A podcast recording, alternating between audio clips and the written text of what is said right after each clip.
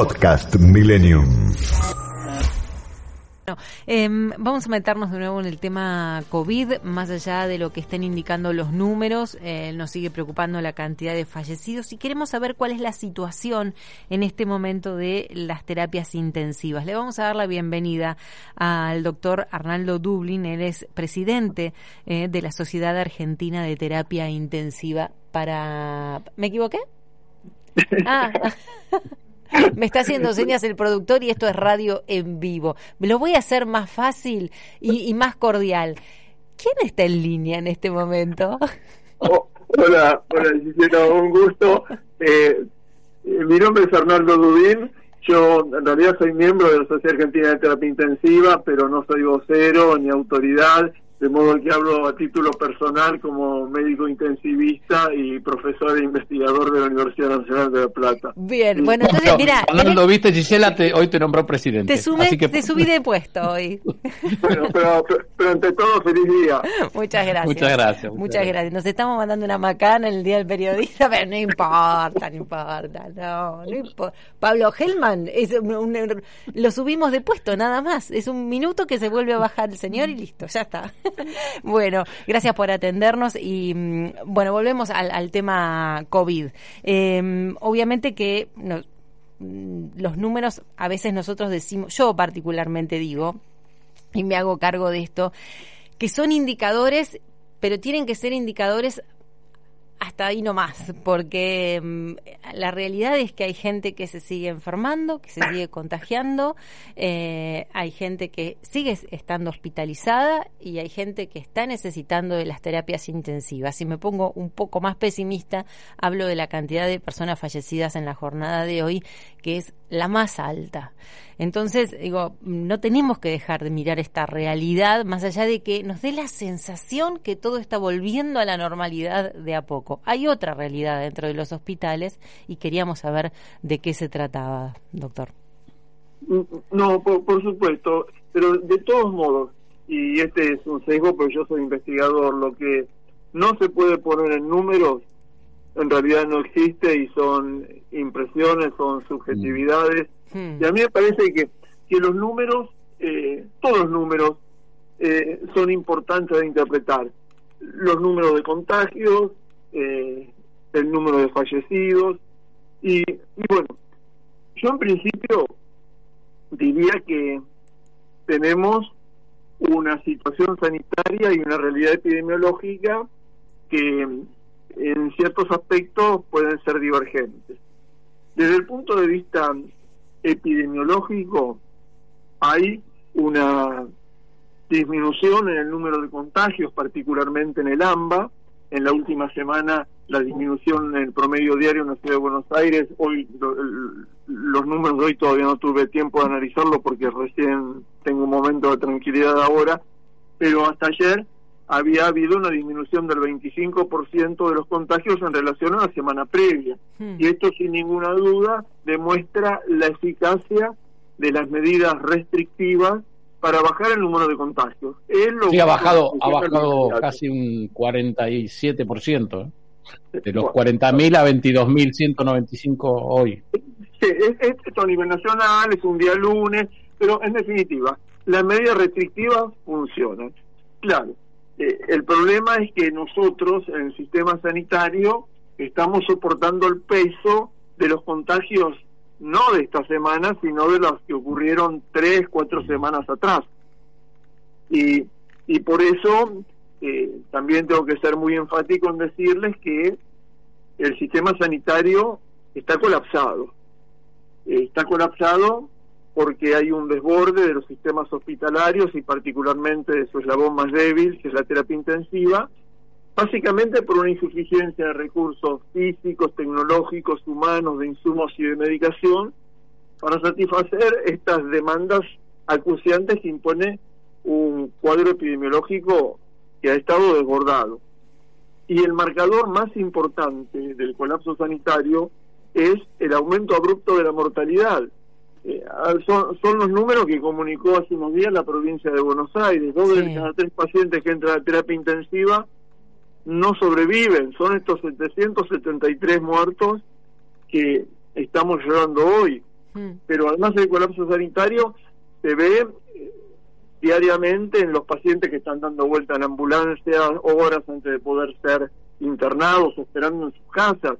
Lo, lo, lo, lo ven en los pacientes que están en un número enorme en habitaciones comunes cuando antes hubieran estado internados en terapia intensiva, o lo que es un hecho cotidiano ahora, intubar y ventilar pacientes afuera de la terapia intensiva. Claro. 15% de los pacientes ventilados mecánicamente en el país en este momento no están en una terapia intensiva, sino en otros sectores que son precarios. Hmm. Y el colapso lo vemos también en la terapia intensiva con la fatiga, con la fatiga terminal que tenemos enfermeros, kinesiólogos, médicos y demás integrantes del equipo, y una fatiga que excede lo que puede ser un sentimiento penoso para nosotros, un sentimiento que afecta directamente la atención de los pacientes. Si ustedes salen a correr, llega un momento en que se cansan y por más voluntad que pongan, corren más despacio. En terapia intensiva, lamentablemente, la fatiga significa que los pacientes se mueren más. Y todo esto que les digo, volviendo a la necesidad de recurrir a los números, y lo que no se puede demostrar con números no existe, nosotros el año pasado hicimos un estudio durante la primera ola de la pandemia, un estudio multicéntrico en todo el país, analizando las causas de muerte, las determinantes de la muerte. Un estudio que eh, fue aceptado y va a ser publicado a la brevedad en una revista científica muy prestigiosa, Lancet Respiratory Medicine. Y nosotros en este estudio, obviamente, encontramos que la mortalidad está determinada por la gravedad de la infección, el compromiso respiratorio, cardiovascular, renal, eh, las características del paciente, la edad, las enfermedades previas, mm. el tipo de tratamiento instaurado, cómo se hace la ventilación mecánica pero hubo dos determinantes independientes que son muy oportunos para la terrible situación que estamos viviendo ahora. Uno de esos determinantes fue la intubación afuera de la terapia intensiva. Y es mm. lógico, porque en eh, afuera de la terapia intensiva no hay un entrenamiento suficiente, una formación adecuada para estas cosas que son tan sofisticadas como la ventilación mecánica. Y el otro determinante independiente fue el momento del año. Ustedes saben que cuando surge una enfermedad nueva, lo habitual es que la mortalidad vaya disminuyendo a lo largo del tiempo, porque los equipos médicos adquieren experiencia, conocimiento, surgen nuevos tratamientos. Acá fue exactamente al revés, de hmm. modo que, que si un paciente se internaba en octubre o en noviembre, le iba mucho peor que en abril o mayo. Y esto no se explica por otra cosa más que la tensión que fue adquiriendo el sistema. Aunque el sistema no se saturó, cada vez estuvo más sobrecargado. Y parte de esta sobrecarga fue la fatiga. Bueno, ahora todas estas cosas que comento están exacerbadas de la peor forma. Por eso el sistema está colapsado, por eso se están muriendo tantos pacientes, lamentablemente. Doctor, ¿y por qué son pacientes más jóvenes los que están falleciendo en estos tiempos. Sí, son pacientes más jóvenes y en realidad los jóvenes, eh, en términos generales, se mueren menos. Hay una relación muy clara entre edad y mortalidad. Lo y ahora la edad de los pacientes es claramente menor, 10, 15 años menos, mm. eh, pero lamentablemente los pacientes se están atendiendo en condiciones que no son las habituales. El estándar de, tratamiento, la calidad del tratamiento que le estamos dando, más allá que nosotros pongamos todo, no es la misma. Seguro, seguro y es entendible por otra parte, es, es muy entendible. Esto que usted está relatando em, choca un poco con, con esta mirada de quizás no haya nuevas restricciones porque si tenemos que seguir cuidándonos, tenemos que tratar de seguir manteniendo el distanciamiento y demás, y vemos, yo hoy relaté lo que era la calle, que ah, parecía a, que... a ver, a, mí esto, la verdad que me saca. Hmm. Eh, yo vivo en La Plata y trabajo en Buenos Aires. Somos dos, sí, claro, vemos las dos realidades. Eh, eh, un lugar peor que otro. Sí, sí. Mira, yo en La Plata, eh, gente dentro de los restaurantes, dentro de los bares. Y para evaluar el sistema, hice una denuncia en control urbano. ¿Cuál mm. fue la acción? Nada. Un mail hipócrita, mentiroso, diciendo que habían ido al lugar y constataron que no había ninguna infracción. Tal cual. En plena restricción, gente adentro de un bar. Entonces, esto demuestra que hay una decisión política, en este caso del intendente Garro, de no controlar nada. Hmm. Y en la ciudad de Buenos Aires, tal vez en otros sectores, yo puedo hablar de los lugares en los que transito, también ocurre lo mismo. Entonces, lo, que podemos decir, y, y, esta es mi visión, eh, creo que ahora estamos vislumbrando una salida. Eh, en este momento están llegando muchas vacunas. Eh, y esto, dejemos la política de lado, eh, que si me gusta Pfizer. Lo cierto es que están llegando muchos millones de vacunas y creo que hay una posibilidad de que, de que en un plazo que no va a ser corto, que puede ser dos, tres, cuatro meses, esté vacunado un porcentaje muy importante de la población. Y a partir de ahí, la situación, la situación epidemiológica puede ser muy distinta. Pero hasta entonces tenemos que cuidarnos y cuidarnos significa pelear, luchar por la vida. Y para esto tenemos que recurrir a restricciones porque como estos números que estuvimos analizando recién demuestran, las restricciones son eficaces para disminuir los contagios y salvar vidas. Tal cual. Tal cual. Doctor, cuando mm, hablábamos de, yo le prestaba atención recién cuando hablaba de la cantidad de, vacunas que están llegando y bueno, que esto nos llevaría aproximadamente dos o tres meses para poder tener este, la gente al resguardo. ¿Qué cantidad de población tendría que estar vacunada como para estar medianamente tranquilos? Eh, bueno, e, esto cede claramente a mi especialidad. Yo soy intensivista no, no soy infectólogo, pero en términos generales se necesita más de un 50-60% para, para tener una perspectiva diferente. Bien. Y la, gente que está llegando hoy a la terapia intensiva, más allá de lo que recién eh, comentaba Santiago, que le preguntaba que estábamos viendo que gente más joven, de, menor edad, algunos con, con alguna comorbilidad y otras no, algún antecedente y otros no. Eh, los tratamientos también son distintos a los del año pasado, teniendo en cuenta edad y eso, o no? ¿O se sigue haciendo el mismo tratamiento en terapia? básicamente los tratamientos son los mismos. Hay, mm. eh, en cuanto a medicación que tiene evidencia, lo único que se ha sumado es el tocilizumab, que es un un agente que tiene efectos contra mediadores inflamatorios que puede provocar una disminución de alrededor de un 4 o un 5% en la mortalidad. Es, es lo único que ha cambiado en relación al año pasado. Y, y lo cierto que lo más importante del tratamiento es lo, lo que hacemos siempre, la intubación, la ventilación mecánica que tiene que estar muy, muy prolija, eh, los cuidados generales, eh, la reanimación cardiovascular, la diálisis cuando hay insuficiencia renal y después el tratamiento con dexametasona como medicación antiinflamatoria y, y, no hay mucho más, no hay mucho más. No, en, digamos, en, en, eso, más allá que pasó el tiempo, un poco lo que estaba contando usted al principio, ¿no? Eh, que, que se le puede ir ganando de alguna manera la enfermedad. En este caso pasó el tiempo, pero mucho más no se le pudo ir ganando en el tratamiento porque es esto lo que se sigue necesitando. Sí, sí, mm. lamentablemente no han surgido modalidades terapéuticas que, que provoquen un cambio drástico en la enfermedad. Bien. Y hay algo que, le quería preguntar que por ahí nosotros entre los conocidos en los que vamos hablando o, oyentes que nos van contando. El, el, año pasado, ante el miedo, me parece que ante el primer síntoma recurríamos ya a la consulta telefónica o al hisopado.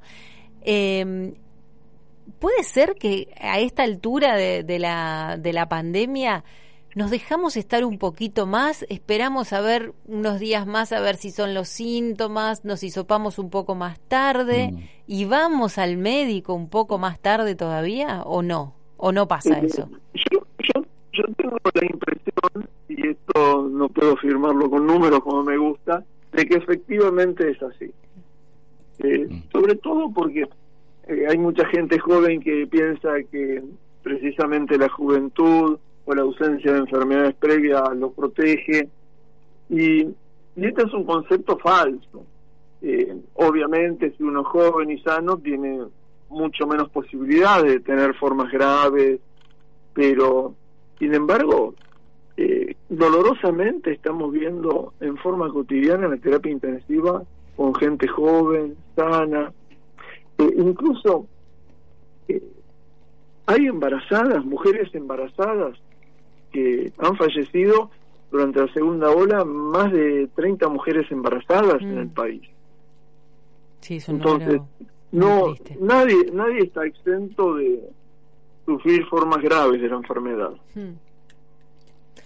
Bien, quiero eh, sintetizar de alguna manera con lo primero que dijo usted, que es que el, el sistema mm, realmente está en crisis, no pasó.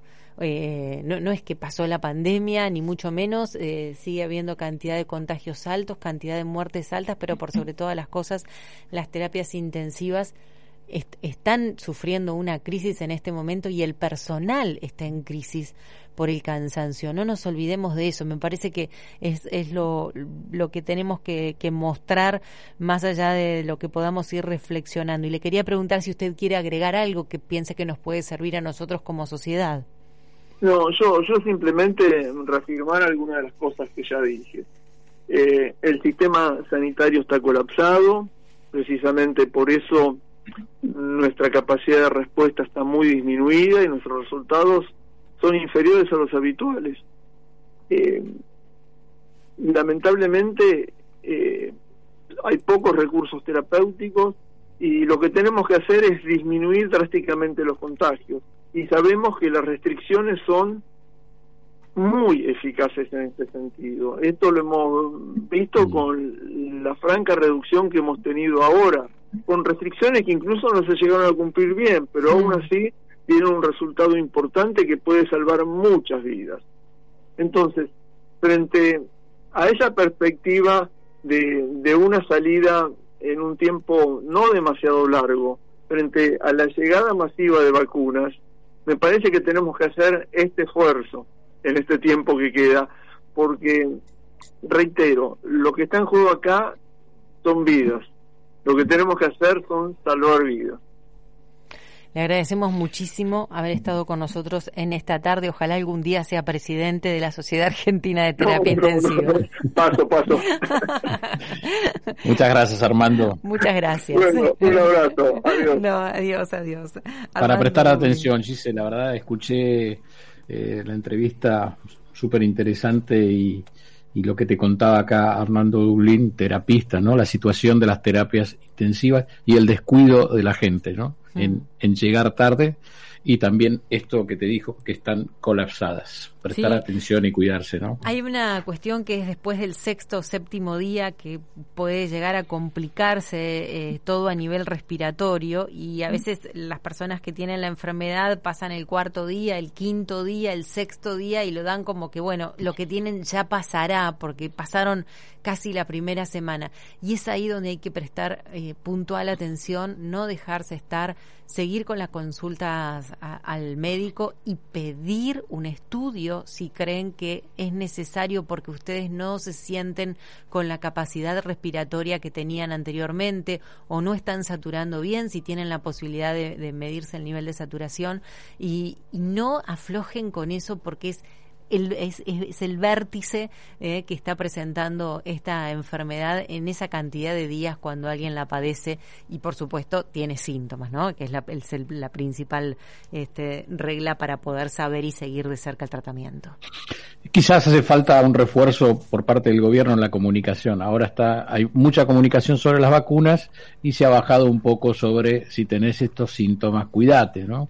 Creo que ahí es quizás un llamado de atención para el gobierno y las provincias. Podcast Millennium.